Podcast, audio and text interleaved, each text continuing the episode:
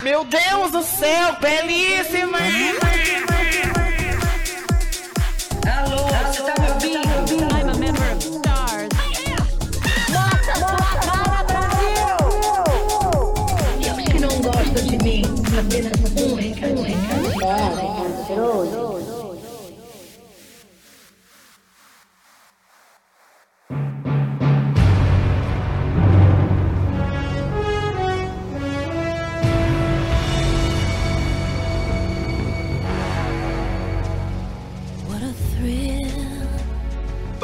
Eu sou o Cris e eu queria muito fazer parte da unidade Cobra.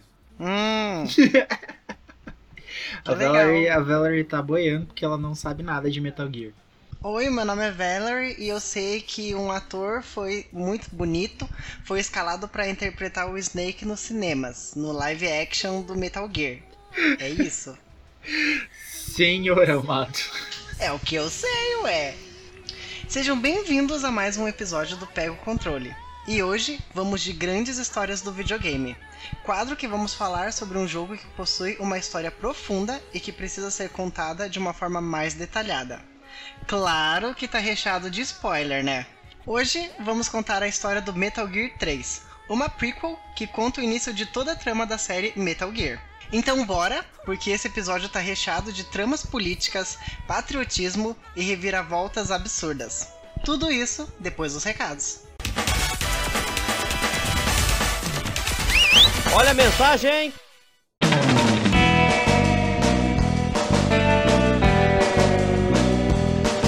E vamos pra última semana de recados do ano, Valerie. O ano finalmente acabou.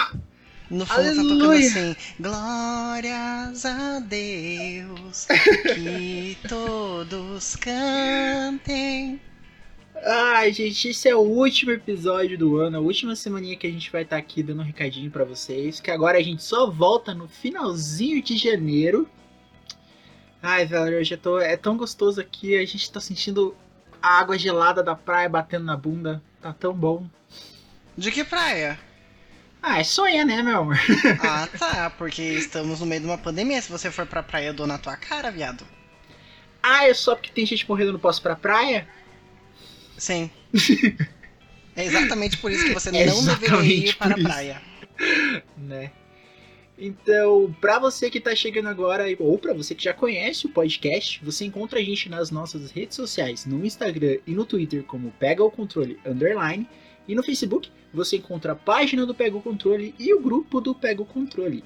E pra você que escuta o podcast Pega o Controle e quer patrocinar o nosso podcast, você encontra a nossa rede de apoio no Apoia-se, no Patreon e no PicPay, e você pode começar ajudando com valores entre 3, 5 e 10 reais. E para cada um desses valores você tem recompensas exclusivas. É importante lembrar que até o fim desse ano são essas plataformas. Ano que vem haverá modificações. Os nossos patrocinadores têm acesso ao nosso grupo fechado do Discord. Lá nós conversamos com vocês e soltamos as publicações que vão para as nossas redes sociais antes para os nossos patrocinadores. Então vocês têm acesso a tudo que a gente vai soltar nas redes sociais antes e ainda podem ter uma conversa mais próxima de nós. E você também tem acesso aos nossos episódios bônus. São mais de 30 episódios bônus, cada um com uma média de meia hora para você ouvir, com assuntos que vão além do podcast. Nós falamos sobre a nossa vida, o dia a dia e coisas que a gente vive todos os dias. E também pode vir a gravar um episódio com a gente. E avisando que esse é o último episódio do mês e o último episódio do ano do Pega o Controle e o último episódio também da primeira temporada. Depois a gente vai fazer uma. Na verdade, a gente já fez uma pausa, né? Porque eu e a Valerie estamos de férias. Então você tá ouvindo coisa que a gente gravou em janeiro já. Ah, que mentira. e férias entre aspas, né? Porque assim, É, estamos de férias, mas os nossos advogados não.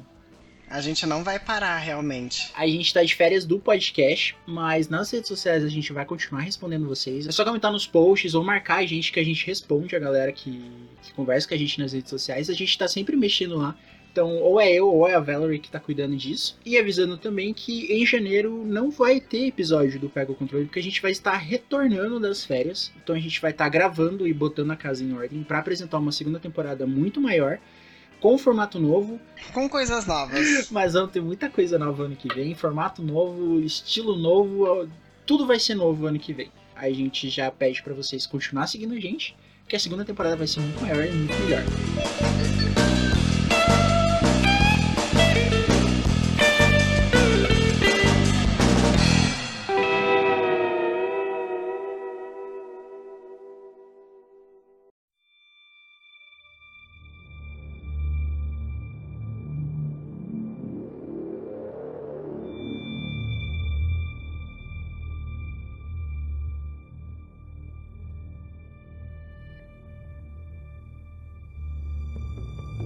After the end of World War II, the world was split into two East and West.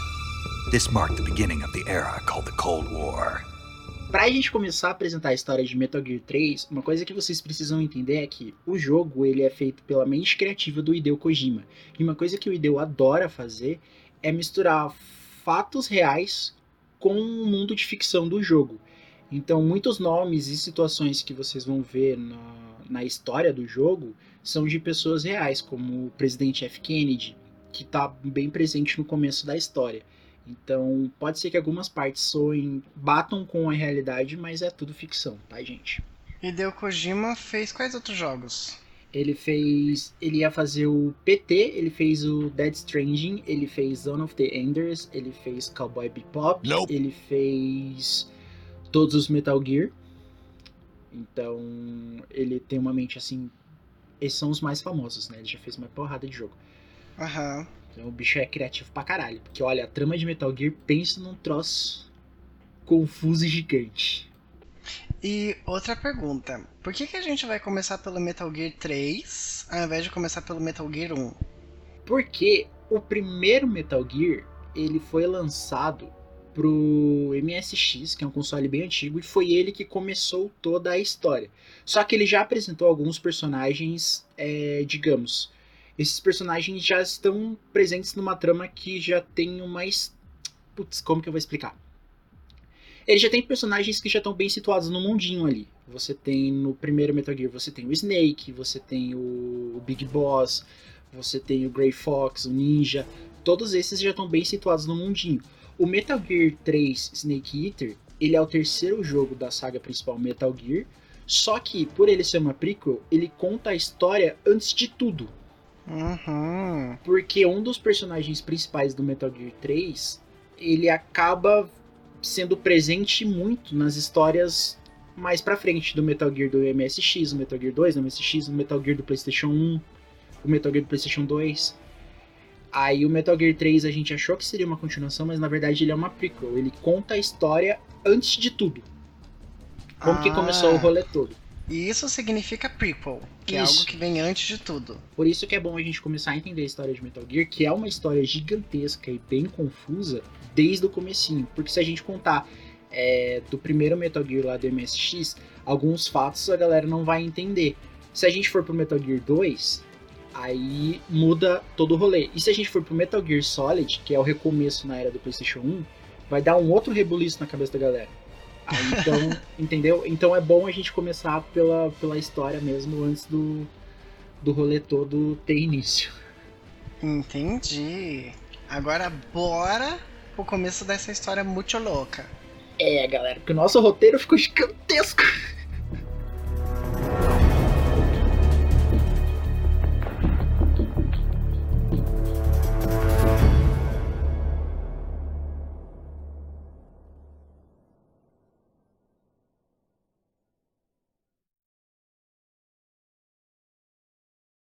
So, what exactly is this wonderful mission? Well,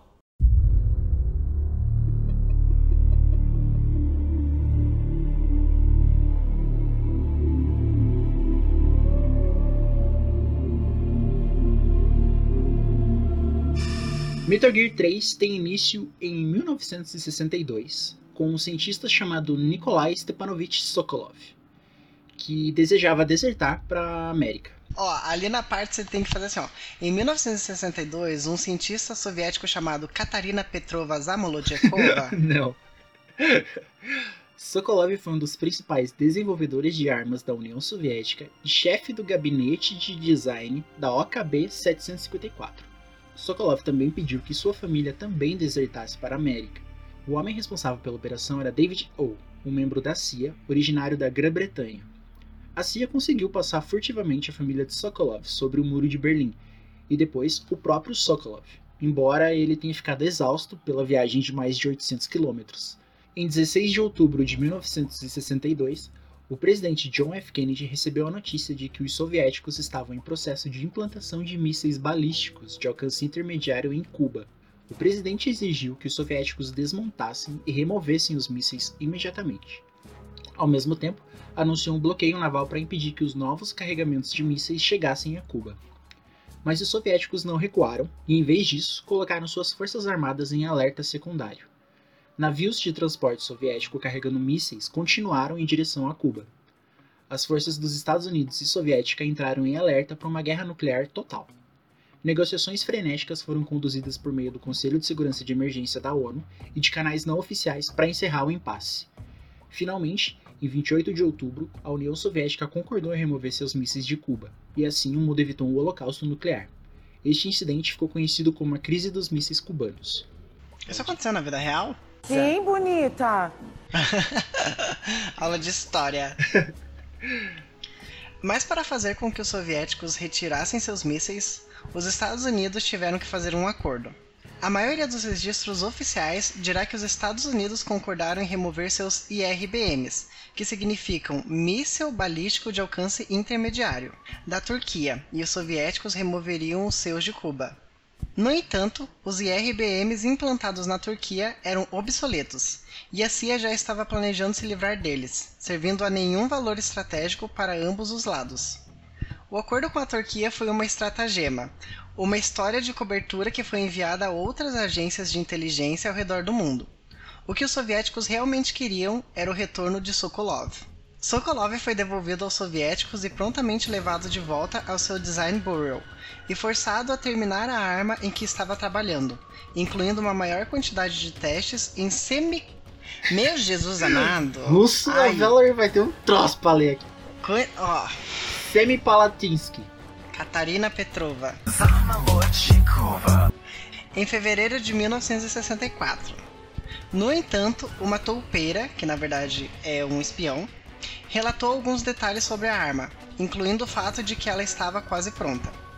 A CIA, convencida de que esta nova arma mudaria drasticamente o equilíbrio de poder, ordenou que Naked Snake, um operativo da recém-formada unidade Fox, fosse lançado em. Ah, Jesus. Celine. Yarsky.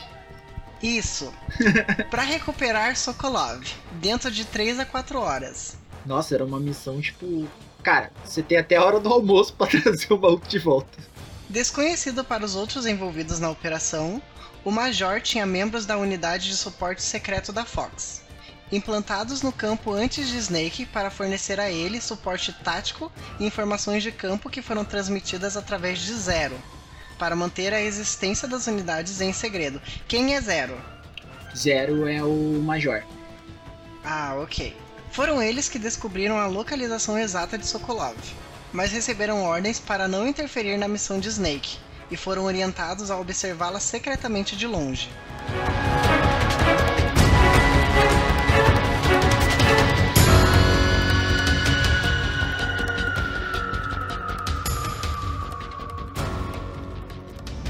Copy? You're already in enemy territory. Somebody might be listening in. From here on out, we'll be using code names to refer to each other. Your code name for this mission will be Naked Snake. I'll be referring to you as Snake from now on. This kind of infiltration is the Fox Unit's specialty.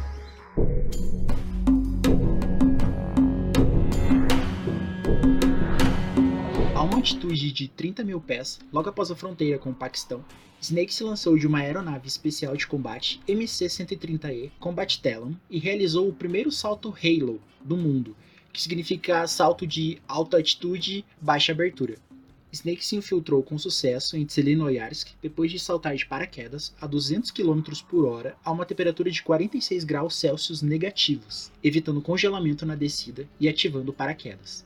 O que é Tselinoyarsk? É uma cidade? É, é o nome da região. Ah, ok. Snake teve o apoio de seu comandante Major Zero, mudando seu codinome para Major Tom para essa missão, e da médica Paramedic, da Fox, via rádio. É bem criativo, Nossa, é né? sério mesmo isso? O nome da médica é Paramedic. Ai, que criatividade, parabéns. É igual a gente com as nossas redes sociais. Ai, mas isso aí é marca. Nós somos uma empresa. Agora, a paramédica não é uma empresa. No entanto, havia outra pessoa na equipe de suporte de Snake, The Boss, a antiga mentora de Snake que o abandonou cinco anos antes sem qualquer explicação. Feliz por ouvir a voz dela novamente, Snake continuou sua missão. Desconhecido para todos, exceto Zero, uma pequena equipe da Intel da unidade de suporte secreta da Fox foi implantada em campo para fornecer Intel para Snake e a The Boss, que foi retransmitida através de Zero. Snake se familiarizou com a área e mais tarde encontrou a ponte de corda que o levaria a Hasvet para encontrar Sokolov.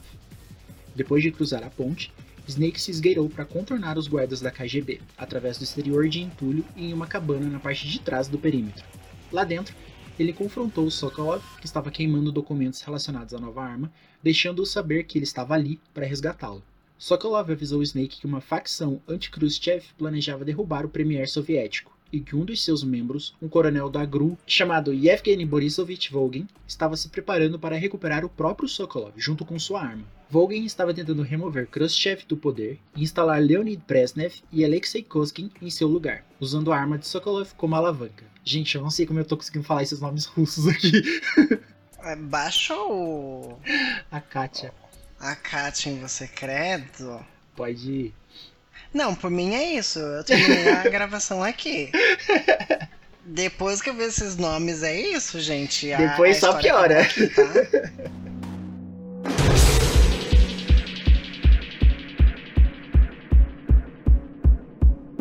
Snake e Sokolov começaram a chegar ao ponto de extração, foram emboscados por agentes da KGB e mantidos sobre a mira de uma arma. Os agentes da KGB foram mortos pelo Major Ocelot, do GRU, que confundiu Naked Snake com The Boss. Ao perceber seu erro, Ocelot convocou sua unidade Ocelot para cercá-los. Nossa, o Ocelot tinha uma unidade com o nome dele. É que o, o Ocelot é meio que o codinome, né? Nossa, mas é muita autoestima. Meu Deus do céu. Vamos lá. Ocelot tentou matar o próprio Snake, usando uma técnica que envolvia ejetar a primeira bala com a mão, mas a arma travou no último momento. Snake aproveitou a oportunidade usando suas técnicas de CQC, custe o que custar. Não, Não. CQC Corpo a corpo. É, é. CQC é Close Quarter Combat. e consegue desabilitar todos os membros da unidade Ocelot, enquanto Sokolov escapou da área. Quando chegaram à ponte de corda, Sokolov apontou para o topo de uma montanha próxima, onde o Shagorod. de Sokolov, um enorme tanque capaz de disparar um míssil nuclear a grandes distâncias, estava sendo testado. Ele explicou que, caso fosse concluído, significaria o fim da Guerra Fria e o início de uma nova guerra mundial, e que o governo soviético o forçou a trabalhar no projeto sob ameaça de morte, e que o projeto seria interrompido quando ele desertasse. No caminho sobre a ponte, eles foram recebidos por The Boss apenas para descobrir que ela havia desertado para a União Soviética. Sokolov Olha foi, cap- Traíra. Sokolov foi capturado pela unidade Cobra e The Boss explicou que Sokolov, junto com alguns Dave Crookeds, que são projéteis nucleares em miniatura, foram seu presente para os seus novos hospedeiros. O próprio Coronel Volgin se juntou a The Boss e Snake na ponte.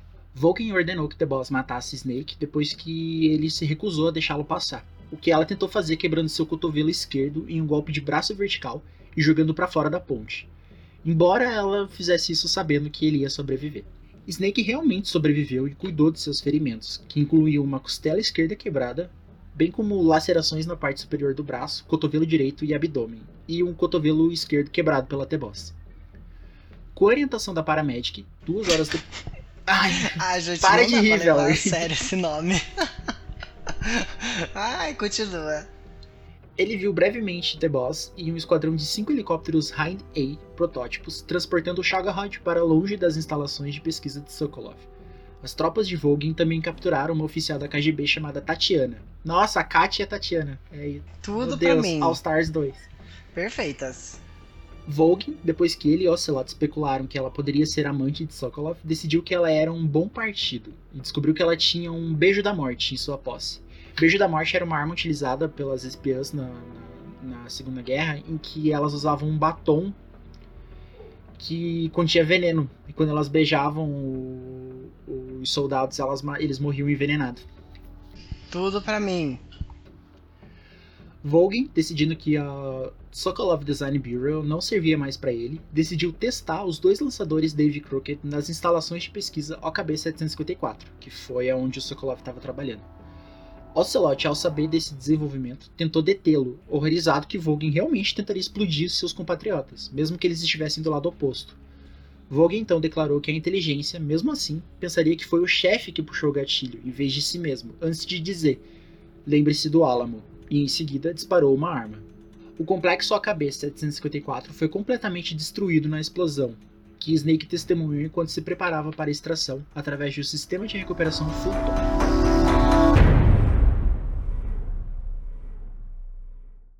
So, how does it feel to be a patient in one of the most advanced ICUs in the world? Would you do me a favor and tell the suits about visiting hours? I'll never get better with them assaulting me day and night with their questions. Must be part of the top brass's inquiry. More like an interrogation. According to them, I'm a traitor and an accomplice to the boss's defection. Após o fracasso da missão virtuosa, o premier soviético Nikita Khrushchev. fez uma ligação telefônica para o presidente dos Estados Unidos, Lyndon B. Johnson, culpando pelo ataque nuclear ao OKB-754. Nossa, eu falei muito mais técnico. É, então fala o próximo. Selina Yarsky. Amém, devido à detecção de uma aeronave americana em seu espaço aéreo. Tentando evitar uma guerra nuclear potencial, Johnson garantiu a ele que o caso foi orquestrado por The Boss e o coronel do GRU, Yevgeny Borisovich Vogue. o primeiro tendo desertado para a União Soviética, levando dois Davy Crockett's portáteis com ela. No entanto, Khrushchev exigiu que a América provasse sua inocência, admitindo que precisaria de provas para impedir que o Exército Vermelho iniciasse a guerra, já que sua base de poder e controle sobre o exército haviam diminuído desde o incidente cubano. A prova específica que ele pediu foi que os próprios Estados Unidos assassinassem The Boss.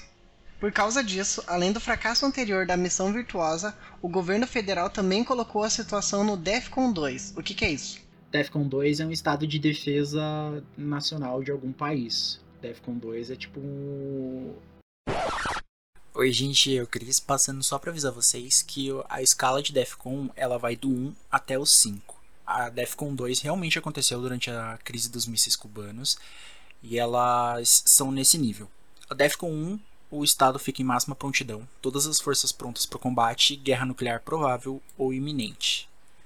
Ainda não tivemos nenhum evento nesse nível. Defcon 2 é de alta prontidão, forças armadas prontas para serem acionadas em 6 horas, que ocorreu em 1962 na, na crise de Cuba. Defcon 3, a prontidão das forças armadas é elevada a níveis maiores que, norma que os normais. Força aérea pronta para ser mobilizada em 15 minutos. Isso aconteceu após os ataques de 11 de setembro, a Guerra de Yom Kippur em 1973, a Operação Paul Bunyan em 1976 e o Tratado das Quatro Potências sobre Berlim em 1971. DEFCON 4 é aumento da coleta de inteligência e do uso de medidas de segurança. Ela foi usada em nível esporádico durante a Guerra Fria e a Guerra ao Terror. E o DEFCON 5 é a prontidão normal de situação de paz, é um nível padrão de tempos pacíficos. Entendi. Depois disso, Major Zero da Fox visitou Naked Snake em uma UTI avançada, onde o último estava se recuperando desde a missão virtuosa. Por causa do incidente anterior, Snake foi frequentemente interrogado pela chefia sobre seu suposto envolvimento na deserção de The Boss, acreditando que ele era um cúmplice e traidor. Zero informou a Snake que eles tinham uma maneira de salvar a unidade da Fox, realizando uma missão para limpar seus nomes. A CIA escolheu Snake para assassinar The Boss, já que ele era seu último aprendiz, e se ele falhasse, eles Zero seriam executados. Nossa, que péssimo! Foda, né? Mas por que que contra... Ai, que credo. Exército. Ah, é porque daí eles suspeitavam que ele era um traidor também, né? É, porque, tipo, ele deixou ela passar, né? Ele tava em missão ali e deixou ela passar. Então agora, pra provar que ele não tem envolvimento, ele precisa assassinar ela. Hum, e aí se ele não assassinar, ele é morto. Uhum. Mas se ele é um desertor, por que, que ele vai voltar pra ser morto? Pra provar que ele não é um desertor e que os Estados Unidos têm inocência no negócio. Ele já. Pros Mas Estados se ele Unidos. não matar, ele aí- vai ser morto. E, E se ele, se ele for um traidor, ele não vai voltar. Mas, assim, se ele for um traidor, eles estão dando essa missão justamente. Tipo, ele não tem escolha, entendeu? Ou ele vai ou ele vai. Porque se ele não for, vão saber que ele é um traidor. Ele e o Zero morrem e os Estados Unidos e a União, e a União Soviética entram em guerra. Então ele precisa ir pra cumprir a missão. Mas não faz sentido. Se ele for um traidor, ele vai e não cumpre a missão e ainda fica lá de tocaia numa casa nova. E aí os Estados Unidos e a União Soviética entram em guerra. Já que ele não. Melhor pro Snake. Por que esse mundo inteiro vai entrar numa guerra nuclear? O mundo inteiro vai pra fita, meu filho. Ah, vilão não tem que ter. Mas ele não é um vilão. Mas pela visão da CIA ele é. Então, se ele. Pela visão da CIA, ele é um. Continua o roteiro. Feller, você que não entendeu. Pela visão da CIA, se ele é um traidor, ele vai pra essa missão e vai falhar, o mundo inteiro vai entrar em guerra, ele vai morrer no processo. Se ele não é um traidor, ele vai e vai cumprir a missão. Já que você tá me dizendo que você não é traidor, então vai e cumpra a missão. Aí a gente vai acreditar em você. Com a reputação dos Estados Unidos em jogo e as duas nações à beira da Terceira Guerra Mundial, Snake foi enviado de volta à União Soviética para eliminar The Boss e sua unidade Cobra, para resgatar Nikolai Stepanovich Sokolov. Eu não consigo ler isso! Liko- Nikolai Stepanovich Sokolov. Como se Nikolai fala? É Katerina Sokolov. Petrovna Zamolodkova. Se você Porque for. ela é drag queen. Snake foi enviado de volta à União Soviética para eliminar The Boss e sua unidade Cobra, e para resgatar Nikolai Stepanovich Sokolov. Além disso, ele foi encarregado de eliminar Volgin e a ameaça apresentada pelo Shagorod, com armas nucleares. Em troca da cooperação da América na eliminação de The Boss e Volgin, a KGB também forneceu a unidade Fox um de seus satélites de comunicação, bem como deu-lhes contato com Adam e Eva, os codinomes de dois agentes da NSA que desertaram para a União Soviética em setembro de 1960. Especificamente, Adam havia se infiltrado nas fileiras do GRU e também forneceria a Snake uma rota de fuga assim que a missão fosse cumprida.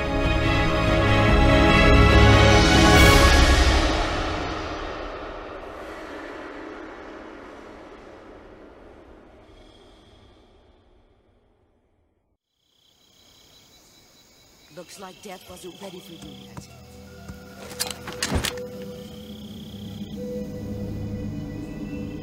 Boss, That arm still hurt? what are you doing here? Go home. Go back to your boss. There's no need to prove that you are virtuous here. E assim começa a Operação Snake Eater, que dá nome ao jogo também. Às 11h30 de 30 de agosto de 1964, Naked Snake foi implantado em Zelenoyarsk por meio de um drone Lockheed D-21, lançado de uma aeronave M-21 dos Estados Unidos, a 30 mil pés acima do Oceano Ártico. Eles se aproximaram do Polo Norte porque o espaço aéreo de sua rota original estava agora fortemente protegido devido aos eventos da missão virtuosa. Depois de um ataque com dois MiG soviéticos, o M21 inseriu com sucesso Snake na região, com Snake sendo ejetado antes de cair. Major Zero e a Paramedic serviriam novamente como seu suporte de rádio, junto com o Sr. Sigant, um especialista em armas e tecnologia avançada. Coitado desse cara no jogo, nunca falei com ele no jogo. Conversava mais com a Paramedic, porque você precisa salvar por ela, e o Major Zero, porque ele fica toda hora falando com o Snake, né? Desconhecido para Naked Snake e presumivelmente todos os outros envolvidos na operação, Major Zero queria estar seguro de que a operação teria sucesso a qualquer custo, e secretamente implantou o implacável comandante XOF Skullface para secretamente seguir, ajudar e limpar os locais por onde o Snake passasse. O primeiro objetivo de Snake era retornar à fábrica abandonada em Hasvet e se encontrar com Adam. No caminho para encontrá-lo, Snake foi confrontado por The Boss, que o cumprimentou com um sorriso suave e palavras inesperadas. Parece que a morte ainda não estava pronta para você. Esse braço ainda tá doendo? Nossa, ainda tirou um sarrinho, né? Esse sorriso logo se transformou em um brilho alarmante com uma luta de CQC, onde em poucos segundos The Boss dominou Snake e o derrubou no chão. Ela advertiu para abandonar sua missão e partir, ou ela o mataria se eles se encontrassem novamente no futuro. Para impedir ainda mais o progresso de Snake, The Boss desmontou sua arma, destruiu o drone D-21, alertando as forças terrestres soviéticas próximas, e usou seu cavalo para pisar na mão do Snake, ferindo. Mas não faz sentido essa, essa menina. Ela, ela, ela gosta do Snake, né? Ela tem um crush nele. Ela foi a mestre dele. Ela foi a- Não, ela tem um crush nele. Relaxa, Valerie, você vai entender. Não, porque o cara pede pra ela atacar ele da ponte. Aí ela vai lá e quebra o braço esquerdo. Aí agora ela sabe que o menino vai matar ela. Aí ela pisa com o cavalo em cima da mão dele. É, eu, eu já sei que eles vão casar no final. Aham. Apesar do aviso dela, Snake continuou mesmo assim, entrando sorrateiramente em Hasvet para aguardar a chegada de Adam. Após uma rápida busca na área, ele foi confrontado por uma mulher em uma motocicleta que se identificou como Eva, colega de Adam na KGB. Apesar de alegar que foi enviado no lugar de Adam para ajudar Snake, ela não conseguiu fornecer a frase secreta Lalilu Leilou. Essa frasezinha segue em todos os jogos de Metal Gear. Bibidi babidi boo. Somente quando Eva salvou o Snake de uma emboscada Gru, ele aceitou sua ajuda. Porque o, o que, que é essa frase secreta? É pra pessoa saber que é tipo, ele é Illuminati? Tipo essas coisas de Illuminati? É uma frase secreta pra você identificar se a pessoa tá no seu time, né, Valerie? É isso mesmo, frase de Illuminati. Retirando-se para a fábrica, Eva forneceu a Snake um disfarce de cientista para ajudá-lo em sua infiltração e uma nova pistola M1911, feita sob medida, além de devolver a MK22 que ele havia perdido durante a missão virtuosa. Quando Snake estava prestes a partir, entretanto, ele foi instruído a ficar e descansar, já que Eva avisou que a selva seria muito perigosa para atravessar a noite sem um guia. Também provavelmente porque ele estava com a mão quebrada, né? né? Durante a noite, Eva, que estava prestando atenção enquanto Snake dormia, transmitiu uma mensagem a seus superiores usando um rádio a vácuo fechado em uma pasta. Snake foi acordado na manhã seguinte enquanto Eva se preparava para partir, mas logo foi alertado por passos do lado de fora. Identificando o Major Ocelot do Gru e suas tropas, Snake julgou que seria difícil passar furtivamente por eles, considerando seus números. Dizendo a Eva para se esconder, Snake começou a derrubar os soldados um por um. Nada, mas tu é o bichão mesmo, hein? Cara, é foda. Depois de derrotar com sucesso a unidade de Ocelot, cara, ele derrotou uma unidade, tá bom, né? Chuck Norris. Ele finalmente encontrou o próprio Major Ocelot contendo uma Eva cativa. Ou seja, o cara prendeu a Eva. Surpreso ao saber que sua prisioneira era uma mulher e comentando sobre o uso do perfume dela, Ocelot tentou atirar em Snake com seu novo revólver, mas havia esquecido que a arma carregava apenas seis balas. Ah, que bicho burro! Aproveitando a distração, Eva o dominou e o chutou da plataforma em que ambos estavam parados. Enquanto Ocelot escapava, Eva considerou atirar nele para esconder os rastros dela e de Snake, mas Snake a segurou. Ela então disse a Snake que precisava voltar para Volgin antes que Ocelot o fizesse, indo embora em sua motocicleta. Snake então se dirigiu a Granini Gork, onde Eva lhe disse que Sokolov estava localizado. Em seu caminho para Granny Gork, Snake encontrou o Major Ocelot mais uma vez, esperando no lado oposto de uma fenda no passado de, Bo no passado de Bolshaya. Com sua retirada bloqueada por soldados armados, Snake participou de um duelo de armas com Ocelot, antes que um enxame de Vespa o cercasse e o atacasse. Armas de fogo. Sim? Ah, eu achei que era coisa shake. Não. Com a fuga de Ocelot, Snake, cego pela nuvem de insetos, sobreviveu caindo pela fenda na caverna labiríntica abaixo. Snake se aventurou nas profundezas da caverna e finalmente encontrou a saída, embora tenha sido bloqueada por Tepen, um membro da unidade Cobra de T-Boss, que possuía controle telecinético sobre Vespas. Meu Deus. É, mais pra frente a gente explica os chefes, porque os chefes desse jogo são muito fodas. Usando suas Vespas para se proteger e atacar Snake, Tepen inicialmente parecia invulnerável, até que Snake finalmente encontrou uma abertura e o derrotou um membro da Cobra. Depois de cuidar de seus ferimentos, Snake deixou a caverna e se dirigiu a um aqueduto que levava a um armazém. Aproximando-se do armazém Ponyovich, Snake vigiava a área do cais e testemunhou os membros da Cobra, The End, The Fear e The Boss, junto com o Coronel Vogin, Sokolov e a sua suposta amante, Tatiana. Thank you. Vogin, ame- Olha. Vogin ameaçou o rebelde Sokolov torturando Tatiana com seus poderes de eletricidade. The Boss também impediu Ocelot de atirar em Sokolov através da roleta russa e repreendeu por sua imprudência na fenda, antes de entregar a Vogan a notícia sobre a morte de Tepen. Logo depois que Tefir saiu para lidar com Naked Snake, começou a chover e todos os presentes se dispersaram, com Vogan levando Tatiana para entretê-lo, até que o tempo melhorasse. Snake então se infiltrou no armazém para chegar a Granit Gork. Entrando no laboratório de pesquisa em Granit Gork, Snake vestiu o disfarce de cientista dado a ele por Eva e fez seu caminho através das instalações. Ao entrar no escritório principal do prédio, ele encontrou o diretor da instalação, Dr. Alexander Leonovich Granin, que estava meio bêbado. Granin ficou amargo com o financiamento de Volgin sendo desviado para o desenvolvimento do Shagorod, ao invés de sua própria arma, um tanque bípede que ele descreveu como uma Metal Gear, nomeado por ser o elo perdido entre infantaria e artilharia. Granin pretendia enviar documentos sobre Metal Gear a um amigo nos Estados Unidos. E é aí que começa a porra toda do Metal Gear. Nossa senhora! que Metal Gear é, é a, são tanques de guerra. É a arma, né? Granin contou a Snake sobre o legado dos filósofos, a fonte de vasta riqueza de Volgin que ele usou para financiar pesquisas e desenvolvimentos de armas avançadas, bem como a construção da fortaleza de Gronisgrad, nas montanhas. Na esperança de que Snake levasse Sokolov de volta aos Estados Unidos e que sua própria arma fosse reconhecida como superior, Granin forneceu-lhe um cartão-chave para ajudá-lo a chegar às montanhas, por meio de uma porta trancada no depósito de Ponizyovsk.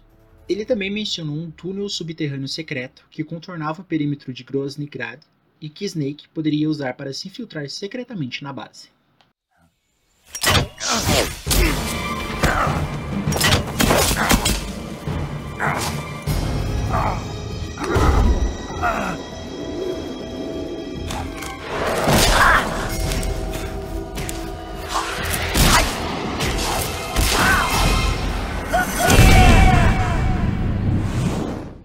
Depois de deixar as instalações e voltar para o armazém, Snake foi atacado por Zafir, que estava equipado com um traje furtivo experimental e possuía habilidades sobre-humanas.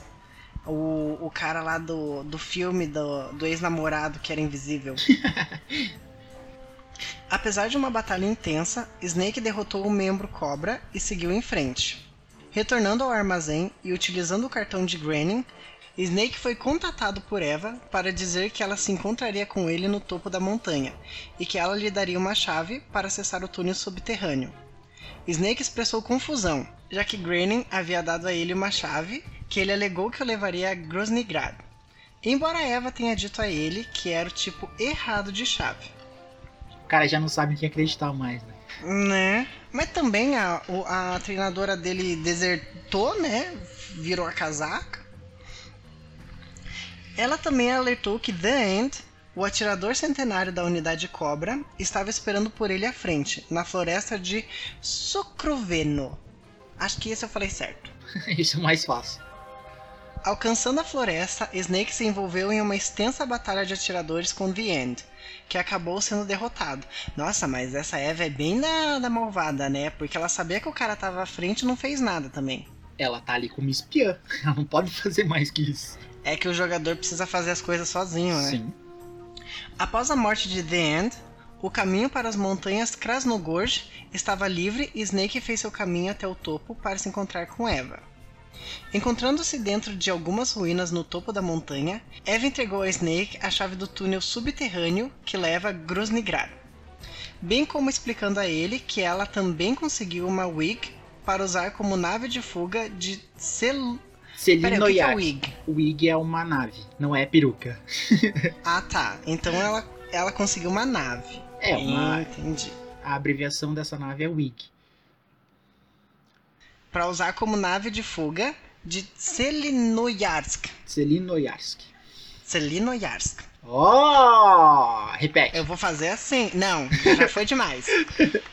Bem como explicando a ele que ela também conseguiu uma wig para usar como nave de fuga de Selinoyarsk Isso. e que estava em Rokovoj Bereg. Meu Deus o curso de alemão tem que vir depois dessa. Que é alemão, meu filho, é russo. Oh, não sei nem a língua que eu tô falando. Ela avisou que Sokolov estava detido na ala oeste, altamente protegida do laboratório de armas da fortaleza, e que ele só poderia entrar disfarçando-se de Major Raikov de Gru. Snake também descobriu algumas cicatrizes em Eva, causadas por Vogue, e se perguntou se Vogue fez isso porque descobriu que ela era espiã. Apenas para Eva lembrá-lo de que se Vogue descobrisse que ela era espiã, ela já estaria morta. Ela explica que as cicatrizes se devem simplesmente pelos apetites sádicos de Vogue. Snake então percebeu uma cicatriz perto de seu intestino, deduzindo que não era o trabalho da NSA, embora ela estivesse relutante em divulgar a informação. Eva tentou seduzir Snake, embora ele estivesse hesitante em retribuir suas ações antes de ouvir um tiro do lado de fora. Ei, atrapalhar o momento. A dupla então saiu para o lado da montanha depois de ouvir um tiro, originado da tortura de Vogue, para ver o próprio Grosnigrad à distância. Eva apontou as várias alas da fortaleza, antes de partir em sua bicicleta para. Mentira, É, não, ela tá ela nesse. tava. É, porque em inglês ele não faz essa distinção, mas ela tava com uma Ah, motocicleta. motorcycle. É. Ah, tá. Eu achei que ela tava de ah, tipo, Pedalandinho. Um, um soco nessa menina. Como assim ela tá de bicicleta no meio desse tiroteio? Olhando através de sua mira, Snake testemunhou Vogue esmurrando um tambor de óleo com os punhos. A fonte do tiro anterior é devido ao uso de balas como soco inglês improvisado por Vogue, até que o sangue começou a escorrer do fundo do tambor. Gente, a fonte do tiro anterior é devido ao uso de balas como soco inglês. Como que ele tava usando bala como soco inglês? O soco inglês, em vez de você usar, ele colocou as balas na ponta da- dos dedos e tava socando com as balas. Colonel. Did he talk? No, he died before I could get it out of him.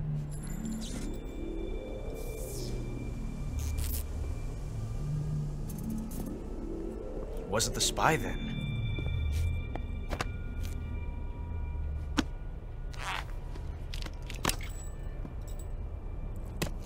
Look at this. A transmitter? Exactly. Planted to keep someone informed of his location.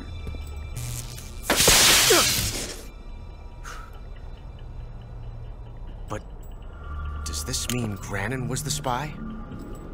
Perhaps he was being used by someone else. Perhaps. Meu Deus! Jesus! Nossa, a pessoa precisa de tratamento.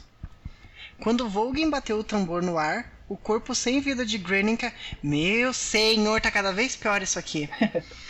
O corpo sem vida de Granning caiu, tendo sido anteriormente suspeito de ser um espião.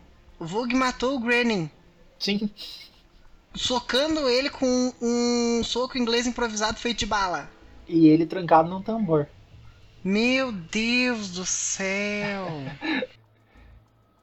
Snake também viu Ocelot, The Boss e o rosto familiar de Tatiana dentro da base.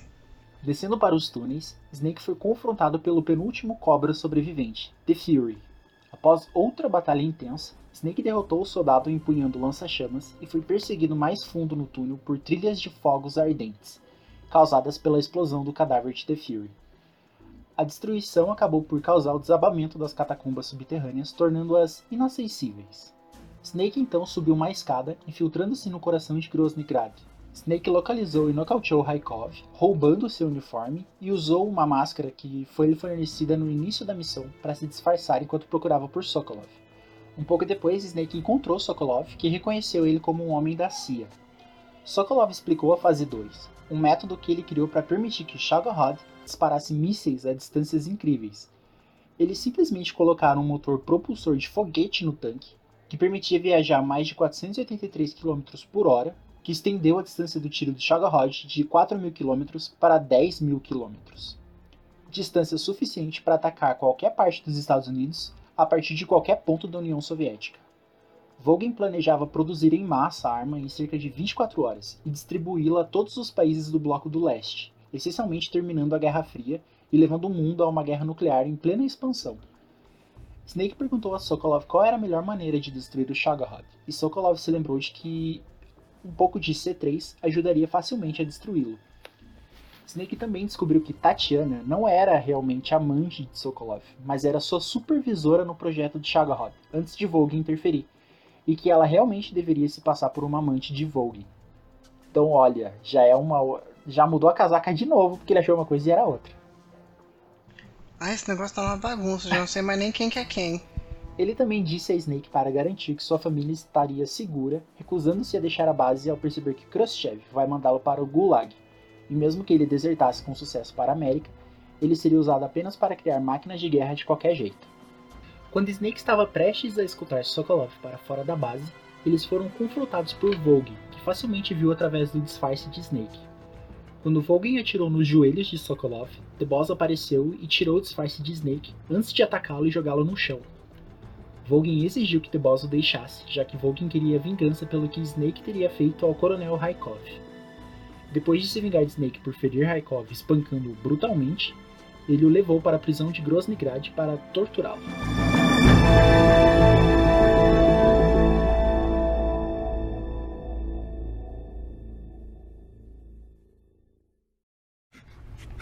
Tell me, Stop it! who have you been talking to? He doesn't know what you're talking about. Better start talking. Please, stop! Who is Khrushchev's lapdog? Quando Snake acordou, ele estava pendurado pelos pulsos e incapaz de ver porque ele tinha um saco plástico colocado sobre ele. Mas podia ouvir Vogue espancando brutalmente Sokolov. Meu Deus, esse menino precisa se tratar. Este último aparentemente morto. O que? O Vogue matou Sokolov na porrada também. Sim. Meu senhor amado.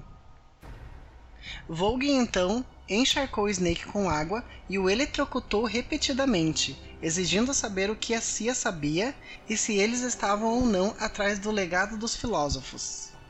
O que, que é isso? É da onde o Vogue tirou todo o dinheiro.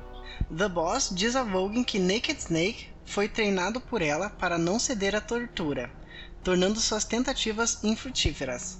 Mas Vogue continuou a torturar Snake de qualquer maneira, além de revelar a localização do legado. No processo, um transmissor caiu do bolso de Snake, e Vogue exigiu saber quem o colocou nele. Depois de uma pausa, The Boss disse a Vogue que ela havia plantado nele para que os cobra pudessem emboscá-lo. Sim. Quê? Ela colocou o implante nele. Ah, Pra que os cobras pudessem encontrar ele. Ah, Simples. tá, porque o Cobra é o grupo deles. Ah, tá, eu já tava achando que era a Eva e o Adão lá. Nossa. Ah, tá, beleza. E que tentar quebrar Snake era inútil, já que ele havia sido treinado por ela para não fazê-lo. Sabendo que os Cobra não seriam mortos por Snake se soubessem onde ele estaria rastreando seus movimentos, Vogue exigiu que The Boss provasse que ela não era uma espiã cortando os olhos de Snake. Meu Deus do céu! Gente, isso tudo aparece no jogo? Sim. Que pesado! E nessa cena, você tá pelo ponto de vista do Snake, então você fica olhando pra eles. tipo, a Nossa, câmera em primeira horrível. pessoa. Aham. Isso desmoraliza o Snake. The Boss tirou a sacola que cobria a cabeça de Snake. Quando ela viu seu rosto, ela hesitou. Mas quando ela estava prestes a fazer, Tatiana a puxou, exigindo que ela parasse e insistindo que Snake já tinha sofrido o suficiente. Gente, que coisa horrorosa. Ocelote então. Não, eu tô adorando isso aqui, eu tô com uma pipoca. Ocelote então acusou Tatiana de ser a espiã e decidiu testá-la. Que bagunça! Gente, vira um inferno aí. Ele fez malabarismo com suas três armas. Ah, essa cena é bem, bem famosa, inclusive. Uhum. Uma das quais continha uma única bala. E disparou uma aleatoriamente seis vezes, como fez com Sokolov nas docas. Snake, não querendo deixar Ocelote machucar Tatiana, jogou seu corpo suspenso em Ocelote, fazendo-o arremessar uma de suas armas para o alto. Quando ele o pegou, ele disparou, atingindo Snake no olho direito. Isso explica por que, que o Snake só usa o tapa-olho. Sim. Depois de ser repreendido por The Boss, Ocelot confrontou Snake brevemente, dizendo-lhe que ver Snake suportar a tortura de Vogue o levou a mudar suas opiniões sobre a tortura. Durante a conversa, ele também deslizou o transmissor de volta para Snake através de um de seus ferimentos. Meu Jesus amado! Quando Vogue e Ocelot saíram, The Boss pegou um dos revólveres de Ocelot, carregou-o com uma única bala e atirou em Snake na perna, e deu a ele o SAA, descarregado sem ninguém perceber. O que, que é o SAA? A arma do Ocelot. Hum. Enquanto Snake observava The Boss sair, Tatiana foi até ele, revelando-se como. Ah! Mentira! Que babado! Tatiana foi até ele, revelando-se como Eva. Minha pequena Eva! Ela disse a Snake para escapar, pois ela tinha seus itens e armas, e informou-o de uma rota de fuga que ele poderia usar para escapar da fortaleza e se encontrar com ela.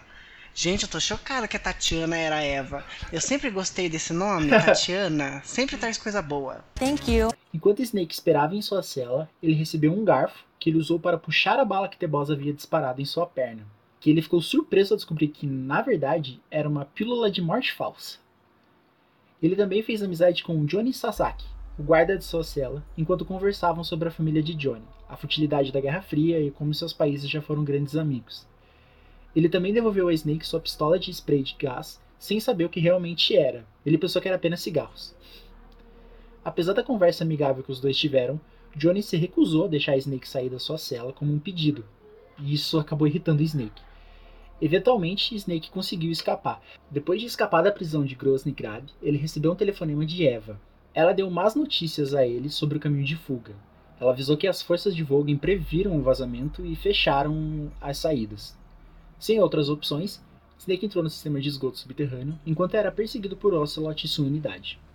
Assim que o alcançaram, Ocelot enfiou uma única bala no revólver e puxou o gatilho. Depois que nada aconteceu, Snake saltou da cachoeira de drenagem para o rio abaixo. Snake, quase morto, foi confrontado por Tesoro, que o atormentou com a alma de todos os soldados que ele havia matado durante sua missão.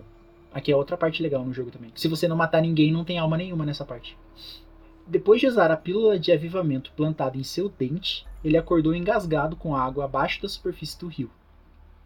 Tendo flutuado muito mais rio abaixo, ele nadou até a margem do rio e telefonou para Eva. Ela disse a ele para encontrá-la em uma caverna atrás de uma cachoeira no rio acima. Depois que Eva se encontrou com ele, ela lhe deu um tapa-olho para cobrir o olho gravemente ferido da tortura, e os dois conversaram sobre o que fariam depois da missão. Depois de descansar, Eva disse a Snake para usar o túnel à frente para reentrar em para entrar novamente em Groznygrad e deu a ele um pouco de C3 que ela havia roubado. O Shagorod funcionava com combustível líquido e em seu hangar havia quatro tanques cheios dele. Para destruir o hangar com eficiência, Snake teria que colocar uma C3 em cada um dos tanques. Eva então foi embora, mas tirou uma foto do Snake antes para ter algo como segurança no caso dele atrair. Como que ela ia usar essa foto, não faço ideia. Depois de viajar pelo túnel, ele subiu uma escada para a seção noroeste de Groznygrad. No entanto, logo após sair da tampa do poço, um BTR-152 APC estacionou um de seus pneus diretamente sobre o poço. Com o bueiro inacessível, junto com o portão fechado, Snake ficou essencialmente preso em Groznygrad. Depois de voltar para Groznygrad e entrar furtivamente no hangar de Shagorod, Snake plantou o C3 nos quatro recipientes do combustível líquido espalhados ao redor. Depois de ajustar o cronômetro, ele foi avistado por Volgin e Ocelot, com Eva caída no chão atrás deles. The Boss apareceu rapidamente e desarmou o Snake, jogando suas armas no chão. Toda vez que essa mulher aparece, ela... o Snake perde as armas. Volgin declarou que havia descoberto que Tatiana era uma espiã depois que ela foi descoberta se esgueirando pelo cofre subterrâneo da fortaleza. Quando ela foi descoberta, eles encontraram um microfilme contendo todos os dados do legado dos filósofos com ela. Snake perguntou a Volgin o que exatamente era o legado. Volgin explicou. Aí, Valerie, você perguntou aquela hora o que, que era? Graças a Deus tem uma explicação, porque, nossa senhora. Volgin explicou que o legado era uma vasta soma de dinheiro arrecadada pelos homens mais poderosos da Rússia, América e China durante a Segunda Guerra Mundial. Esses homens ficaram conhecidos como filósofos. O dinheiro foi coletado como um meio de financiar secretamente projetos vitais para vencer a guerra. A bomba atômica, a tecnologia de foguetes e a unidade Cobra foram todos pagos por causa do legado. Durante a confusão que se seguiu ao fim da guerra, o pai de Volgin arquitetou uma série de planos para garantir que a União Soviética tivesse controle total sobre o legado dos filósofos. Ele lavou todo o dinheiro em bancos na Suíça, Austrália e Hong Kong. O microfilme continha um registro de todas essas transações, listando especificamente onde todo o dinheiro estava sendo guardado. Após a morte de seu pai, Volgin aprendeu sobre o legado e obteve o um microfilme. Volgin então desafiou Snake, dizendo a ele que esta era uma batalha única na vida. Snake lutou bravamente contra Volgin com o apoio de Ocelot. Percebendo que Snake provavelmente venceria a luta no meio do caminho, Volgin exigiu que Ocelot atirasse nele, e o Ocelot se recusou, dizendo a Volgin que ele não poderia seguir aquele comando, pois fez uma promessa a The Boss de não fazer aquele tipo de coisa. Volgin, furiosamente lembrando Ocelot que ele era seu comandante, então tentou matá-lo disparando um grande feixe de eletricidade, ao qual Ocelot respondeu com seus revólveres. Ocelot então disse a Volgin, enquanto se dirigia a ele pelo sobrenome, em vez de coronel, que ele deveria lutar como um homem. Nossa, ainda tirou um sarrão ainda. Um anúncio em seguida veio mencionando que as bombas estavam localizadas no hangar de armas e que todo o pessoal não essencial deveria evacuar a base imediatamente. Volgin disse a Ocelot para encontrar as bombas, e após alguma hesitação, Ocelot começou a fazê-lo, embora não antes de encorajar Snake com seu gesto de mão. Snake então valentemente derrotou Volgin, batendo nele com força suficiente para ele tossir sangue. Snake então escapou do hangar, que explodiu, e encontrou Eva esperando por ele do lado de fora. Ela disse a ele que tinha uma peruca Não, montada. uma wig. Ai, Deus. Ela disse a ele que tinha uma wig montada esperando em um lago próximo. Snake hesitou no início, dizendo que ainda precisava ver The Boss antes que Eva lhe dissesse que The Boss estava esperando por ele lá. Hum? Enquanto se preparavam para partir, o Shagarrod saiu do hangar, sendo pilotado por Volgin, que se gabou de não haver escapatória para eles. Mas Volgin não tinha apanhado do Snake? Mas não morreu. Perseguida por Volgin e atacada pelos soldados remanescentes da fortaleza, Eva bolou um plano. Ela colocou o C3 nas escoras da ponte que levava à selva, na qual eles podiam atirar, detonando a ponte e levando o Shagarrod com ela. No entanto, ai, sempre tem um no entanto. Mas, porém, Todavia, eles também acabaram sendo perseguidos por Ocelot, culminando no resgate de Ocelot por Snake depois que sua imprudência quase o matou ao cair de escombros. Ao chegar à pista, o Shagarrod dirigiu atrás deles junto com vários funcionários em motocicletas. Ocelot estava bem atrás do Shagarrod e estava prestes a ultrapassá-lo quando Volgin decidiu levar o Shagarrod à sua velocidade máxima para atropelar Eva e Snake, forçando Ocelot a encostar devido à ativação dos reforços que quase o cegaram, gritando com raiva: Filho de uma cadela! Vogue também fez isso sabendo que Ocelot estava atrás dos foguetes, como vingança a Ocelot por desobedecer seu comando anterior durante sua batalha com Snake. Eventualmente, Snake e Eva conseguiram chegar à área que levava à ponte, também evitando serem atropelados pelo Shagarrod no último minuto. Volgin, assim que percebeu que eles o evitavam, tentou frear, fazendo com que ele se chocasse contra os controles de direção, que quebraram, continuando a perseguição. Com Volgin e vários motociclistas Gru perseguindo Snake e Eva para fora de Groznygrad, os dois conseguiram chegar à ponte, explodindo, a... graças a Deus, né, pelo amor de Deus, esperando que levasse... Ai, quer ver que esse caralho não levou o cacete do Shagarrod? ainda tem mais roteiro, Meu então. senhor amado.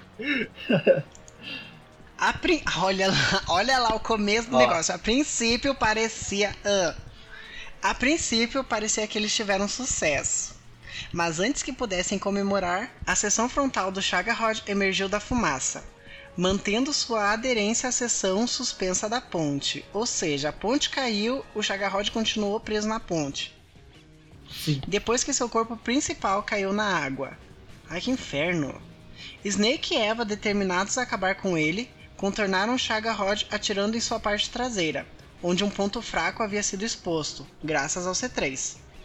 O Shagarrod foi eventualmente desativado depois de vários tiros de RPG do Snake. Vogue então saiu do Shagarrod, arrancando vários cabos dele e segurando-os, usando a corrente elétrica de seu corpo para controlar o Shagarrod. Meu Deus, que inferno esse cara! Credo, não morre! Eventualmente, Snake atirou em Volgin e Volgin caiu de joelhos. Subindo mais uma vez, Vogue foi repentinamente atingido por um raio. Meu Deus, ele não morre mesmo! Incendiando e fazendo com que as bandoleiras de balas penduradas em seu peito explodissem. Acreditando-se na época que eu teria matado no processo. Ai, que inferno, o cara tá vivo ainda. É, mas pra, em outro jogo ele volta. Nossa, gente, mas é uma desgraça mesmo, tá louco.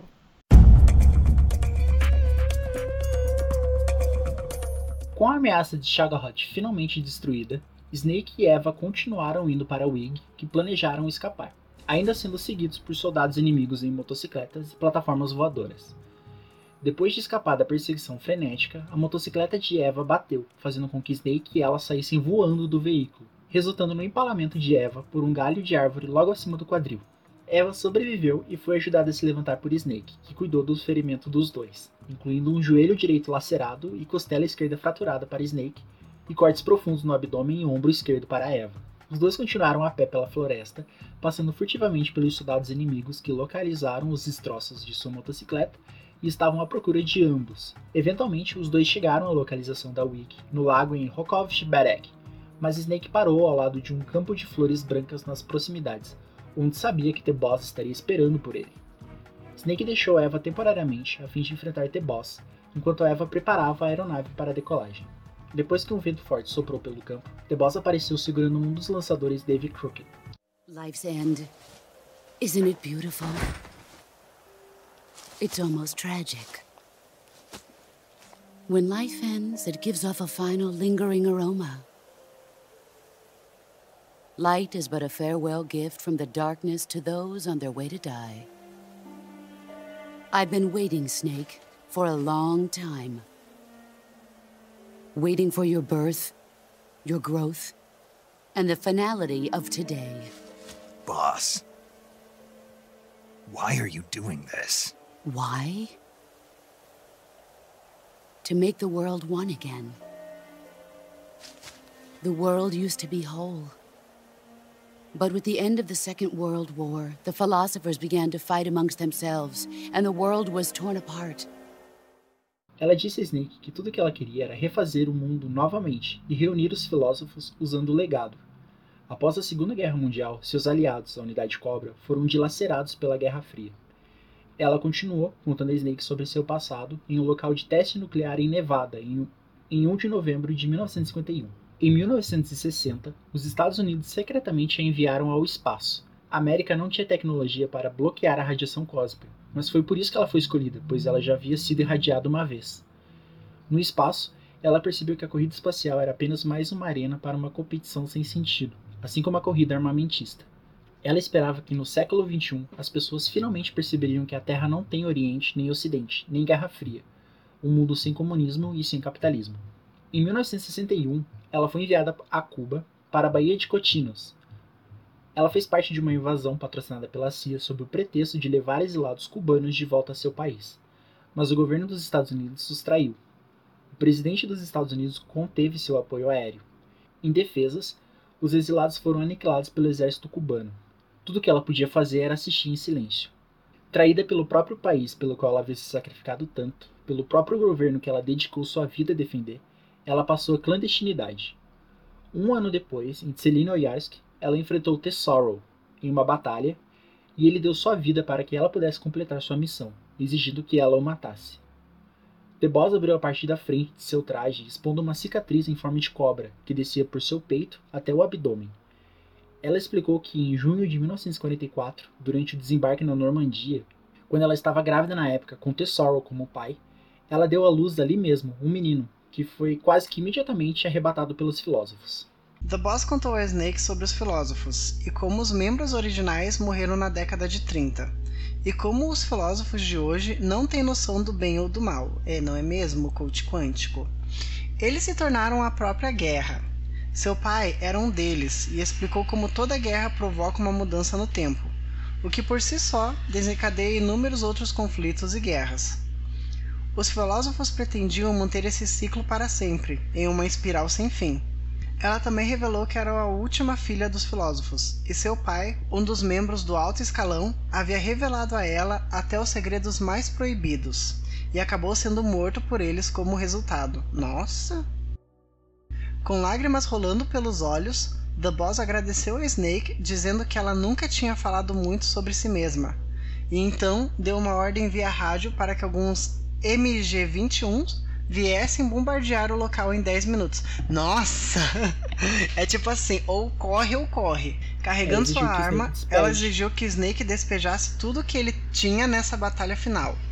A fim de torná-la a maior batalha de suas vidas. Ai, que bonito, mas não deu certo, porque esse é só o prequel. Os outros jogos tem mais coisa.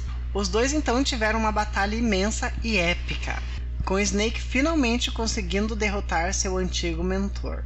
Snake então embarcou no Wig para sair com Eva, mas quando eles estavam saindo, ai sempre, Ocelot voou ao lado deles e conseguiu pular no Wig, desafiando Snake para um duelo final. Nossa, The Boss não é o chefe final? É que você precisa jogar para entender.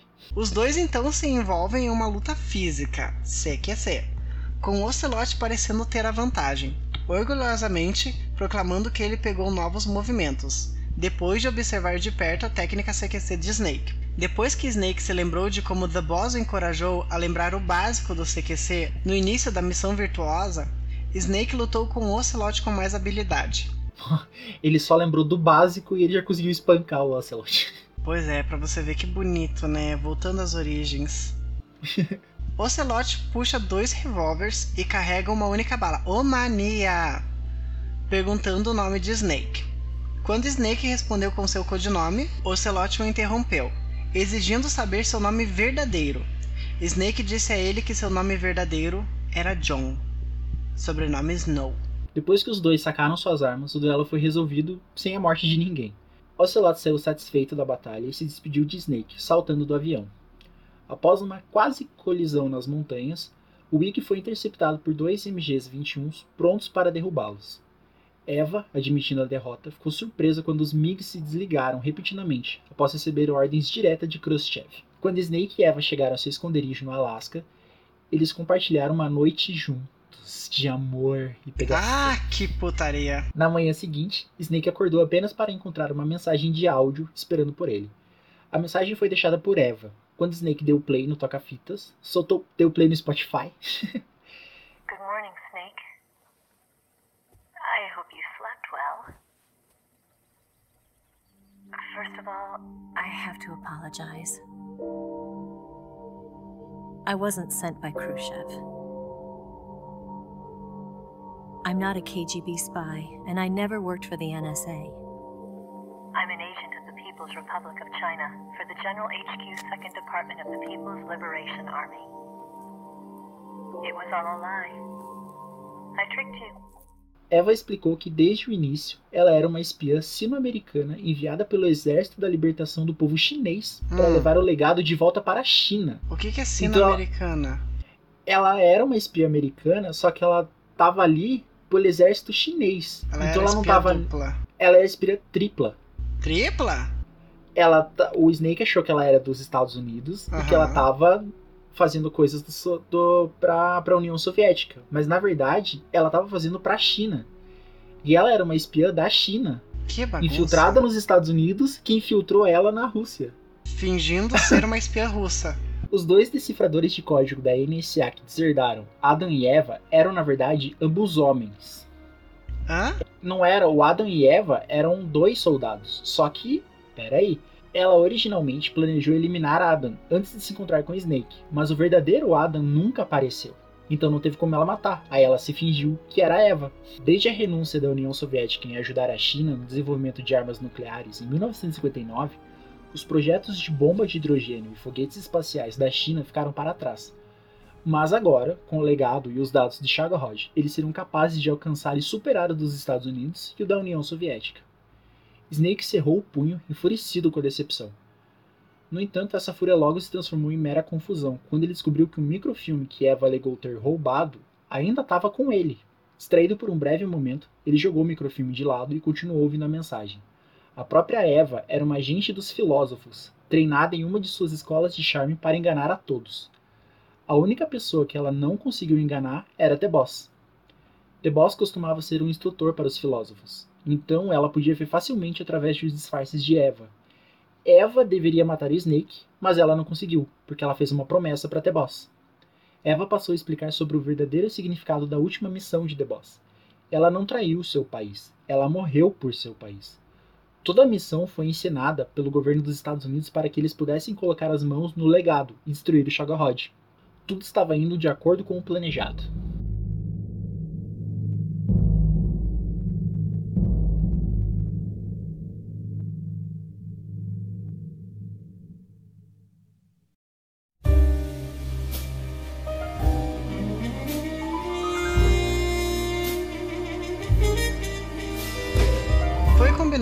Snake iria ver o presidente Johnson.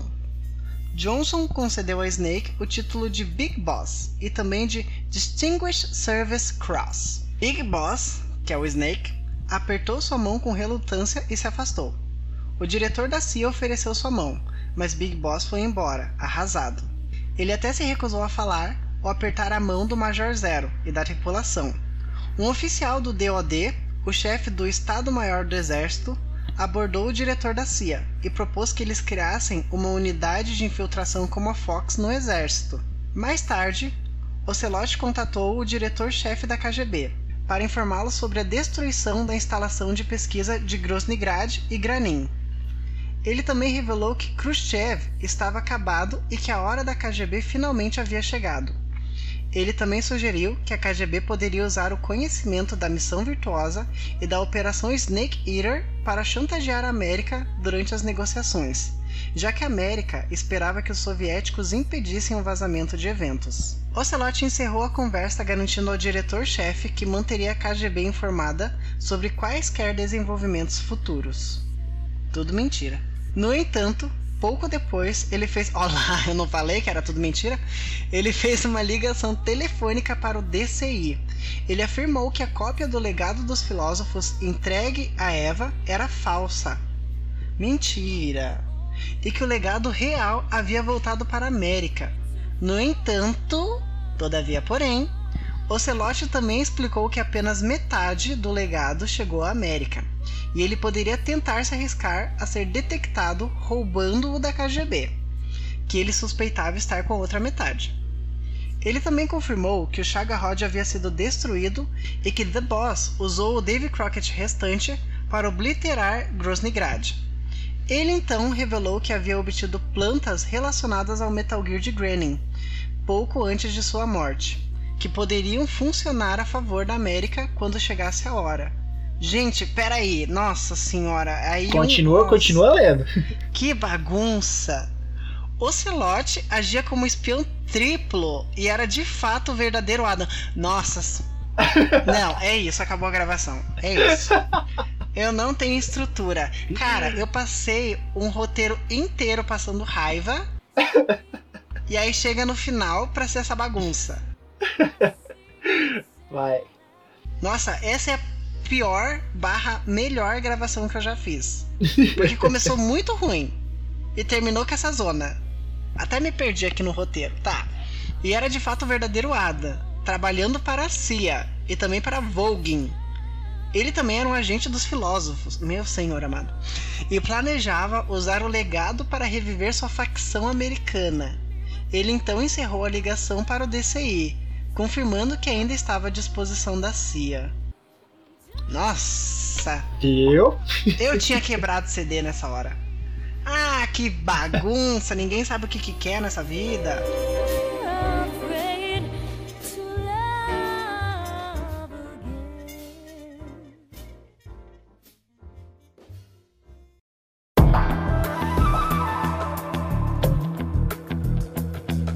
Agora a gente vai explicar um pouco dos inimigos dos jogos, os chefes, principalmente, que a gente enfrenta, porque os inimigos do Metal Gear, boa parte são só soldados básicos de, de videogame. Então, o grande destaque mesmo vai para a unidade Cobra, que é onde a gente tem as batalhas mais épicas do, do jogo. The Pain nasceu em meados de 1900, até o início de 1910. Em um momento desconhecido, ele foi infectado por parasitas que lhe deram a capacidade de secretar feromônios para lhe dar controle sobre os insetos e receber grandes quantidades de adrenalina em resposta à dor. Hum, então ele controlava os insetos por feromônio. Durante a Segunda Guerra Mundial, ele se tornou membro da Unidade Cobra. Ajudando a liderar as forças aliadas para a vitória final, a unidade foi desfeita no final da guerra. The Pen era um gigante imponente com mais de 2 metros de altura e tinha a habilidade de controlar grandes enxames de vespas à vontade. Como resultado disso, seu rosto ficou coberto de vergões causadas pelas picadas. Faz sentido. The Fear. The Fear nasceu em meados de 1900 até o início de 1910. Como evidenciado por seu codinome, ele estava obcecado com o conceito de medo, especialmente aqueles gerados no campo de batalha. Por causa dessa obsessão, Ele também foi submetido a extensas cirurgias para obter articulações duplas, uma língua bifurcada e olhos aparentemente dourados de réptil. Para inspirar medo em seus inimigos, Tefir usou um protótipo básico de camuflagem furtiva, que o tornava virtualmente invisível ao dobrar a luz ao redor de seu corpo. Como a tecnologia estava em fase experimental de desenvolvimento durante o tempo da Operação Snake Eater, ela rapidamente drenou sua resistência e ele ficava com fome com bastante frequência. The End. This is the end. Nascido no início da década de mil. Nossa! 1860. Esse é Aham. velho, hein? End era um veterano de inúmeras guerras. Em algum momento de sua vida, ele foi infectado por uma espécie de parasita, aumentando. Ah, tá, faz sentido, né? Aumentando muito sua expectativa de vida e dando a ele várias habilidades que o tornaram um atirador natural. Ele passou a ganhar a reputação de maior atirador de elite do mundo, tendo originado todas as técnicas de atirador, e ele se tornou conhecido como o pai do atirador. Que título bosta! Mais tarde, ele passaria esse conhecimento para The Boss. Ele empregou técnicas de camuflagem que o tornaram invisível, mesmo nas áreas mais claras e expostas. Dizia-se que ele nunca precisava de um observador e podia ficar na mesma posição de atirador sem se mexer por dias ou mesmo semanas. O mais próximo de um observador real era seu papagaio de estimação. Acrescentando ainda mais ao seu formidável arsenal estava seu próprio corpo, que se dizia ter sido fotossintético. Tá, né? The Fury. Fury foi mais tarde selecionado para ser o primeiro humano no espaço sideral, à frente de Yuri Gagarin. No entanto, no final do voo, um acidente ocorreu durante sua reentrada na atmosfera terrestre, desencadeando um incêndio que o envolveu em chamas. Ele sofreu queimaduras graves em todo o corpo. Durante essa experiência, ele viu a Terra obscurecida pela parede de fogo. Ele posteriormente ficou obcecado com a visão da Terra em chamas, o que contribuiu para sua piromania. Tal como acontece com o resto da unidade Cobra, seu codinome reflete a emoção específica que ele experimentou no campo de batalha. Ele sentiu uma raiva sem limites e implacável em relação ao mundo e tudo que estava lutando. The Fury exibiu uma atitude grandiosa e bombástica com dicas de insanidade delirante por trás de suas palavras. Ele tinha orgulho de sua experiência como soldado e cosmonauta, no qual afiou seu furioso ressentimento por estar vivo. The Sorrow nasceu em algum momento durante o início de 1900 ao início de 1910. Durante o dia D, The Boss estava grávida do filho de The Sorrow, e ela deu à luz a seu filho, que foi então tirado deles por agentes dos filósofos. Depois da guerra, The Sorrow trabalhou para a União Soviética. Ele também converteu um agente duplo plantado. Ai meu Deus, esse agente duplo converteu um agente duplo plantado na União Soviética por The Boss para o lado deles e deu uma análise falsa dos esquemas de um dos modelos do Sputnik. Quem não conhece Sputnik é aquele. É um foguete. Não é um satélite? É um satélite. É um Isso. satélite que passa na Terra de tanto em tanto tempo lá. Tem um período X que você consegue ver o Sputnik passando pela Terra. The Sorrow e The Boss se encontraram em Selinoyarsk em 1962. The Sorrow foi finalmente morto por The Boss, a seu próprio pedido, a fim de garantir a segurança de seu filho, a quem os filósofos haviam ameaçado matar se ambos sobrevivessem. Antes de morrer, The Sorrow disse a The Boss que o espírito do guerreiro estaria sempre com ela. Ele foi morto por uma bala no olho esquerdo, que estilhaçou seus óculos. Seu filho mais tarde se tornaria um graduado em GRU, com o codinome Ocelot. Meu? Deus do céu. E o Ocelot é aquele agente triplo. Sim, o Ocelot que tá ali. É isso, gente. Muito obrigado. A gente fica por aqui. Até a próxima. The Sorrow possuía poderes médiums. Foi dito que ele poderia determinar o resultado da batalha e traçar uma estratégia, o que provavelmente aconteceria em seguida, simplesmente se comunicando com os mortos. Meu Deus! Após sua morte, ele poderia convocar espíritos raivosos, bem como devolvê-los ao outro lado. Gente do céu, isso tudo por causa de um parasita. Ele só Não, cons- o, o Parasita não tem no Tesoro. Ah, é, ele foi um outro babado, né? É só no TPM e no TM. Qual foi o babado dele? Você acabou de ler, ele morreu. Ele morreu e daí voltou? Sim, ele voltou como fantasma. Glória a Deus. The Boss. The Boss nasceu em 1922 como filha de um dos membros originais e de alto escalão do comitê do Wiseman, e mais tarde cresceu sob os cuidados dos filósofos. Em 1941, durante a Segunda Guerra Mundial, The Boss foi convidado para a SAS como uma conselheira especial. Ela participou de muitas missões Snatch, nas quais ela teve que capturar os oficiais importantes sem matá-los. Snatch Game! Os incidentes mais tarde serviram de base para o seu desenvolvimento do CQC. De acordo com o Major Zero, o lema do SAS é Quem ousa, ganha. Era uma homenagem a The Boss. The Boss, então conhecida como The Joy, fundou a unidade Cobra, que consistia, que consistia em si mesma, The Pain, The Fear, The End, The Fury e The Sorrow. Eles participaram de muitas operações especiais durante a Segunda Guerra Mundial, contribuindo fortemente para a vitória das forças aliadas. Da mesma forma, ela também foi treinada em atirar como The End. Toda a unidade Cobra considerava sua mãe e líder, e ela formou um relacionamento próximo com The Sorrow. The Boss se tornou um soldado lendário e foi considerado por muitos como a mãe das Forças Especiais da América. Esses a seguir não são membros da unidade Cobra. Ocelot, que é o próprio Ocelot que a gente enfrenta. Né? Ocelot foi concebido no final de 1943 por The Joy e The Sorrow. Ocelot nasceu a Danska, durante a invasão dos aliados da Normandia, na França, em 6 de junho de 1944. Joy foi ferida durante o parto no meio do campo de batalha, forçando a dar à luz por cesariana, e a operação resultante deu-lhe uma forma de cobra cicatriz em seu torso. Porra, a galera não sabia mesmo, né? Rasgaram ela do torso até o abdômen. Logo após o nascimento, a Danska foi retirado de seus pais por agentes dos filósofos. A Danska trabalhou brevemente para a NSA como decifrador de código sob o codinome Adam, mas ele e outro colega desertaram para a União Soviética em setembro de 1960. No entanto, um relato aparentemente contraditório fez com que os jovens fossem acolhidos e criados pelo Spetsnaz GRU e Evgeny Borisovich Volgin, logo após a Segunda Guerra Mundial. Qualquer que fosse o caso, serviria sob o comando de GRU de Volgin, enquanto operava secretamente como espião para a KGB e a CIA, organizações proxy das filiais russas e americanas dos filósofos, respectivamente. Devido à sua herança como filho do lendário herói The Boss, anteriormente The Joy, ele recebeu tratamento preferencial dentro da organização. Hum, olha, mamá. Foi promovido ao posto de major ainda muito jovem e recebeu o comando de seu próprio esquadrão pessoal. Coronel Volgin. Volgin nasceu entre 1905 e 1914 e mais tarde se tornou um campeão de boxe quando jovem adulto. Durante a Segunda Guerra Mundial, ele serviu no ramo doméstico da Polícia Secreta Soviética, NKVD, estacionado na retaguarda do Exército Vermelho e acusado de punir desertores. Durante a guerra, Volgin ganhou a reputação de ser o mais brutal e de sangue frio dos espiões soviéticos. Ele participou do massacre de Katyn, no qual o NKVD assassinou mais de duas. Meu Deus do céu!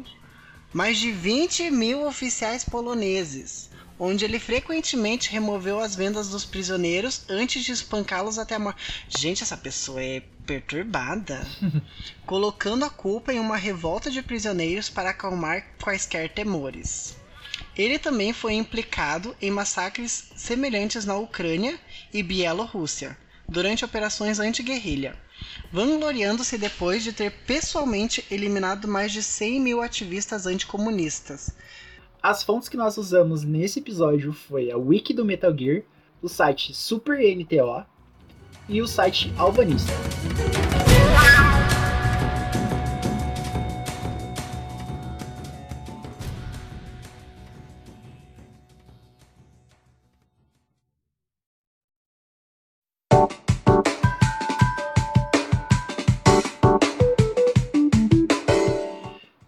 E encerramos, Valerie. O que, que você achou de Metal Gear? Ficou com vontade de jogar? Não, agora eu tô com ódio desse jogo. eu não sei falar russo. Ai, gente, nossa. eu tô Agora, pede pra ela cantar a parte da Katia no, na música do RuPaul. A única coisa que ela fala em russo é Katranina Petrova Zamolodchikova. But your dad just call me Katia. Kátia é nome de, de brasileira. Mas é isso, gente. Chegamos ao fim do último episódio do ano do Pega o Controle. Estamos bem cansados. Nossa senhora, eu queria comer meu lamen, mas não vai rolar.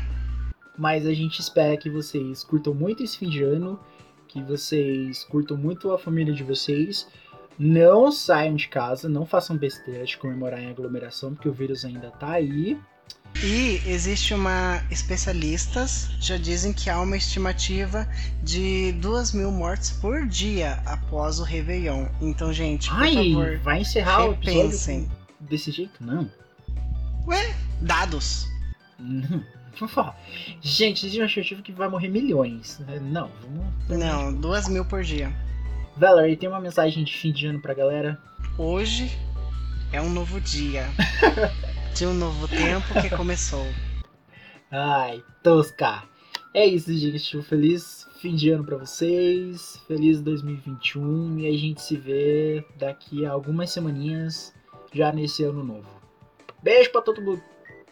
E não esqueçam que esse ano não tem projeto verão, então dá pra exagerar muito na ceia de Natal. Uhul!